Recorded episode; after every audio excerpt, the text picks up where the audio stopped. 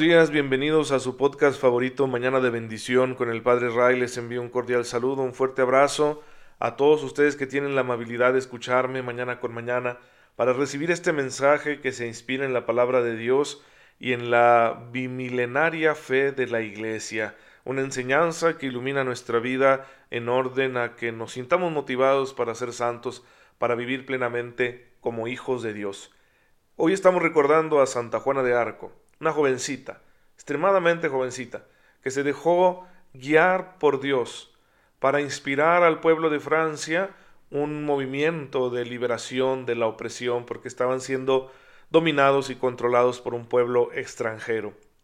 Eh, la vida de Santa Juana de Arco se caracterizó por una fe muy sencilla pero muy fuerte en Dios Todopoderoso, en una serie de manifestaciones místicas a través de las cuales el Señor le comunicaba lo que tenía que hacer y lo hizo, se convirtió en la banderada de este movimiento.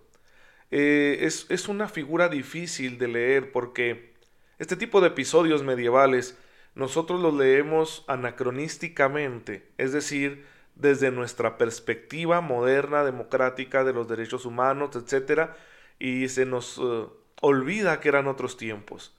Efectivamente, quizá para esa realidad social que se vivía en Francia en la Edad Media, pues había un descontento y había injusticia que sufría el pueblo francés por esa situación de dominación. Esto sucede entre los pueblos de la tierra constantemente. Y a través de la misión de Juana de Arco, ellos encontraron la manera de poder rebelarse contra ese yugo opresor y sacarlo, quitárselo de encima. Eh, Juana de Arco veía en esto la voluntad de Dios. Dios quería una Francia libre, según el modo de entender que la santa tenía. Ella nunca empuñó las armas, no mató a nadie, sin embargo, al ser una figura militarizada, con su armadura y todo eso, a nosotros nos puede resultar repugnante, pero yo verdaderamente la admiro, porque siendo una criatura tan frágil se enfrentó a todo mundo. Primero no era fácil para ella inspirar un ejército, lleno de hombres diestros en las armas además de tener esa confrontación con el rey de Francia para decirle que buscara la libertad de su pueblo, pero confiando en Dios y no con sus propios medios. Por otra parte, eh, pues fue juzgada por su propia iglesia. La iglesia, quizá presionada por los ingleses, la sometió a un juicio inquisitorial muy difícil y terminaron condenándola injustamente a la hoguera y ahí murió. Entonces, se enfrentó a todos, luchó contra todo y uno diría, pero qué, qué absurdo, ¿sí? qué, qué absurda manera de vivir y de morir. Pero para ella no lo fue, porque ella en su conciencia estaba segurísima de estar haciendo la voluntad de Dios, porque ella no lastimó a nadie, porque ella luchó contra lo que consideraba una injusticia, porque ella se afirmó en la verdad, se confió plenamente a Dios incluso en los peores momentos de su vida. A mí me llama la atención mucho el diálogo que tiene con el inquisidor, donde en algún momento le dice, ¿está usted segura de encontrarse en gracia de Dios? Y, esta jovencita, Juana de Arco, dio la respuesta más católica. Si estoy en gracia, que Dios me conserve en ella, y si no, que me la otorgue por su misericordia. Es la respuesta más católica que puede haber, ¿eh? y si alguien quiere superar el prejuicio de Martín Lutero, que quería estar seguro de su salvación, yo creo que es mejor la opción de Santa Juana de Arco. Decir, yo, yo no sé, si me preguntan si estoy en gracia, yo no lo sé. Si no lo estoy, Dios se apiade de mí y me conceda su gracia. Y si sí lo estoy, que no permita que me aparte de ella. Es la respuesta más católica, mis queridos hermanos, y es lo más rescatable de la espiritualidad de esta santa. Ojalá que podamos imitar este, esta clase de fe, que nos hace confiar en Dios plenamente a pesar de las múltiples dificultades que Él permite en nuestra vida y que a veces proceden no de los malos, sino de los buenos. A veces tus mismos hermanos en la fe o tu familia van a ser los instrumentos de tu tribulación. Y entonces es muy difícil permanecer firmes en la fe cuando esto sucede. Pero los santos nos demuestran que también es posible. De la misma manera que Jesús fue juzgado injustamente y rechazado y maltratado por los de su misma raza y religión, así también sucedió con nuestra santa del día de hoy, Santa Juana de Arco. Y bien, hermanos, pues precisamente lo que admiramos de los santos es la fe, y es de lo que estamos hablando aquí en Mañana de Bendición, siguiendo lo que nos dice el Catecismo de la Iglesia Católica. Ayer mencionábamos algunos aspectos esenciales de la fe, y yo quiero que los profundicemos porque de pronto no entendemos qué cosa sea la fe. Yo reconozco que muchas veces en mi vida la fe ha sido para mí una realidad reducida, como si se tratara solo de aceptar una serie de verdades, dogmáticas, de verdades teóricas, vamos a decirlo así, acerca de Dios, acerca de los propósitos de Dios y que están desarrolladas, formuladas y articuladas en una serie de afirmaciones como las que encontramos en el credo. Y yo pensaba que eso era la fe, ¿no? Es decir, pues si acepto estas verdades y las defiendo con todo mi corazón, entonces soy un hombre de fe. Y pronto me di cuenta que quizá estaba amando más esa estructura dogmática, que yo digo que es necesaria y buena y la sigo defendiendo, pero quizá amaba más esa estructura que al mismo Dios, que es de quien procede toda esa fe, todo ese credo, que es de quien proceden todas estas verdades. No amaba a la persona de Dios, no amaba a la Santísima Trinidad, sino que quizá me amaba a mí mismo y tomaba como una tabla de seguridad esa, esa doctrina. Y es un error en el que muchos podemos caer. Otros reducen la fe a un sentimiento, una realidad meramente subjetiva que me ayuda a responder quizá facilonamente a algunos de los retos de la existencia. Otros reducen la fe a un código moral. Aquí se trata de ser buenos, de portarnos bien. En fin, hay muchas reducciones de la fe que son peligrosas y nosotros que queremos tener una fe madura y plena debemos entender realmente qué es la fe. La fe, decir yo creo, es una confianza, una adhesión, una entrega a una persona, al Dios que nos ha revelado Jesucristo nuestro Señor. Es una, un seguimiento consciente, una confianza total en aquel que nos ha amado. Por lo tanto, podemos decir que la fe es creer en el amor de Dios. El amor que de alguna manera experimentamos y que lo vamos descubriendo cada día más, el amor que Él nos tiene, es el motivo para creer, el motivo más poderoso para creer, es sabernos amados por Dios, con un amor que además es misericordioso, que nos perdona. Y claro, cuando yo soy muy miserable, quizá para las personas que son naturalmente más buenas, porque han tenido la bendición de vivir en una familia estable, o de recibir una buena educación, o otra clase de bendiciones, que no han tenido que reconocerse miserables, quizá les cueste creer.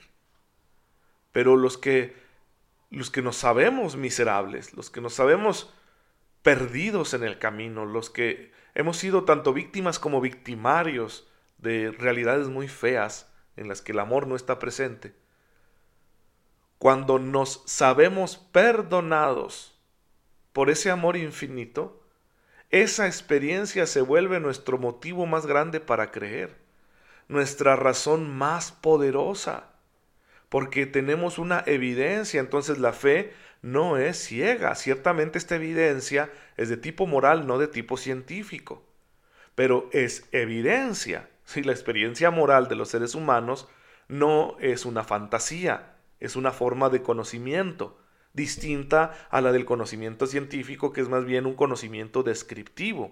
En cambio, la experiencia moral que tenemos los seres humanos es un conocimiento orientativo, que nos dice hacia dónde ir.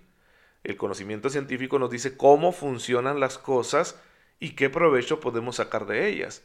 Entonces son formas distintas de conocimiento. Bueno, la fe puede encontrarse en esta dimensión del conocimiento moral esa experiencia de sabernos tan amados por Dios, por un Dios que nos perdona, que perdona nuestras miserias, que Él conoce perfectamente, se vuelve una razón, un motivo para que nosotros creamos. Entonces la fe no es un movimiento ciego, irracional. Por eso la fe, y la iglesia lo va a enseñar, la iglesia católica es la más grande defensora de esto. La fe cristiana posee una racionalidad. Es cierto, no es completamente racional, porque tiene un fundamento sobrenatural. Esa evidencia moral del amor que nos perdona procede de un movimiento sobrenatural de Dios, un Dios a quien no vemos, y por eso no podemos encerrarlo en nuestros esquemas. Pero la fe poseerá un sentido, una racionalidad que nosotros podemos y debemos ir viviendo. Por eso nuestro entendimiento no, no está peleado con nuestra fe. Por eso la iglesia nos invita siempre a meditar las verdades que creemos, a reflexionarlas para sacarles todo su significado y aplicarlo a nuestra existencia personal. Tener fe entonces, diría el Papa emérito Benedicto XVI, es encontrar a ese tú, ¿sí? ese gran tú, Dios que me sostiene y me concede la promesa de un amor indestructible que no sólo aspira a la eternidad, sino que la dona.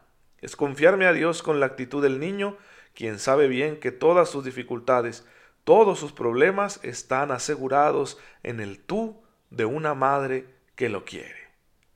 Por eso nuestra experiencia de fe es salvación. Es decir, la fe transforma nuestra realidad. La fe nos rescata de las limitaciones humanas que vamos encontrando en la vida. La fe destruye las cadenas que nos detienen en nuestro proceso de madurez espiritual y nos permite desarrollar nuestra vida como Dios quiere, es decir, en total plenitud, en la perfección del amor, en la santidad. Pues la fe, hermanos, es posible para todos. La tenemos como un don, como una semilla en nuestro corazón, en nuestra alma. Esto sucede en el bautismo. Y aun quienes no están bautizados, pero ya se sienten atraídos por la fe, por la fe cristiana, por la iglesia, por la vida cristiana, significa que la fe ya está actuando en ellos. El Espíritu Santo está haciendo ya que la fe actúe en ellos. Es decir, a veces la fe tenemos la certeza de que nos llega con el bautismo, pero a veces la fe también puede llegar antes del bautismo, porque el Señor la deposita en nuestro corazón para que nosotros mismos luego vayamos a pedir el bautismo. Este es el caso de los adultos que se forman en el catecumenado para luego recibir los sacramentos de la iniciación cristiana. En fin, hermanos, pues hay mucho que podemos decir de la fe. Yo les invitaría a que se hicieran la pregunta, ¿cómo es mi fe? Por ahí hay una canción que a mí me gusta, está en inglés, no sé realmente ni de quién es, pero sale bastante en el radio y que dice, How deep is your love? ¿Sí? ¿Qué tan profundo es tu amor? Pues yo les diría hoy, pregúntense qué tan profunda es su fe. ¿Qué tanto confían en Dios? ¿Qué tanto están realmente entregándole su vida, su libertad? ¿Qué tanto están disponiéndose a dejarlo actuar a través de ustedes? Porque en ocasiones nos decimos creyentes debido a que tenemos una práctica religiosa regular o que nos consideramos formalmente pertenecientes a una institución como es la iglesia o que aceptamos como yo lo, hago y, quizá inmaduramente me, me limité a eso mucho tiempo, porque aceptamos las verdades reveladas por Dios como una especie de teorías cognitivas que nos ayudan a explicar todo lo que existe, una cosmovisión, que no está mal tenerlo, pero no puede ser solo eso. Eh, si esto estuviera pasando, tal vez por eso de pronto te sientes decepcionado y te afliges mucho porque te pasan cosas que te hacen dudar y tienes problemas y luego fallas, te decepcionas de ti mismo, te decepcionan los demás creyentes. Y tú dices, ¿por qué pasa eso? Pues si yo creo en Dios, por eso, porque tu fe está en, camino de madurar, tu fe se está desarrollando, pues deja que Dios te ayude a desarrollarla. Mañana celebramos Pentecostés, la gran fiesta del Espíritu Santo. Pídele al Espíritu de Dios que te empuje con el fuego de su amor para que tu fe purificada y madura siga creciendo, alcance las cotas más altas de la santidad, es decir, de la confianza en Dios, y que sea la gran fuerza que configure toda tu vida y que mueva toda tu existencia para que hagas la voluntad de Dios, que no hay cosa mejor que hacer la voluntad de Dios con amor en esta vida pidamos eso al Señor, y yo estoy seguro que quiere concedérnoslo porque Él sabe que es lo mejor que puede pasar en nuestras vidas y si lo pedimos de manera constante y humilde con un corazón sincero, seguramente recibiremos este impulso del Espíritu Santo para que nuestra fe se desarrolle al máximo y no quede reducida y nos pueda dar respuestas y sostenernos incluso en los peores momentos de la vida cuando tenemos dudas, cuando no le encontramos sentido, cuando nos pasa una tragedia, cuando alguien nos lastima o cuando nosotros nos equivocamos también o pecamos gravemente, ¿verdad? Todo eso pone aprueba nuestra fe? Bueno, pues que Dios nos conceda ese impulso espiritual que perfeccione nuestra fe y que nos ayude a responder a todas esas realidades difíciles de la mejor manera posible, de, de modo que no representen un retroceso o un estancamiento en el desarrollo de nuestra vida espiritual. Hasta que nos presentemos ante Dios para ser juzgados misericordiosamente y quizá entonces así será si confiamos en Él, podamos recibir el premio, la recompensa de la fe, que es una vida de amor eterno. Pero bueno hermanos, hemos terminado, vamos a darle gracias a Dios, Señor, te bendecimos, porque constantemente alientas nuestra fe, la purificas y la impulsas. Ayúdanos, Señor, a dejarte actuar en nuestra vida con toda confianza, para que esa fe crezca, se vuelva fuerte y nos permita vivir nuestra vida según tu voluntad y en ello encontremos nuestra alegría y nuestra esperanza. Por Jesucristo nuestro Señor. Amén. El Señor esté con ustedes. La bendición de Dios Todopoderoso, Padre, Hijo y Espíritu Santo, descienda sobre ustedes y los acompañe siempre. No dejen de seguirme en mis redes sociales, especialmente en la página de Facebook Padre Ray, donde les estaremos comunicando algunas iniciativas personales y del Seminario Arquidiocesano de Chihuahua, en orden a que sigamos creciendo en la fe en estos tiempos tan difíciles de la pandemia. Dios los bendiga, cuídense mucho, nos vemos hasta el lunes, si Dios lo permite.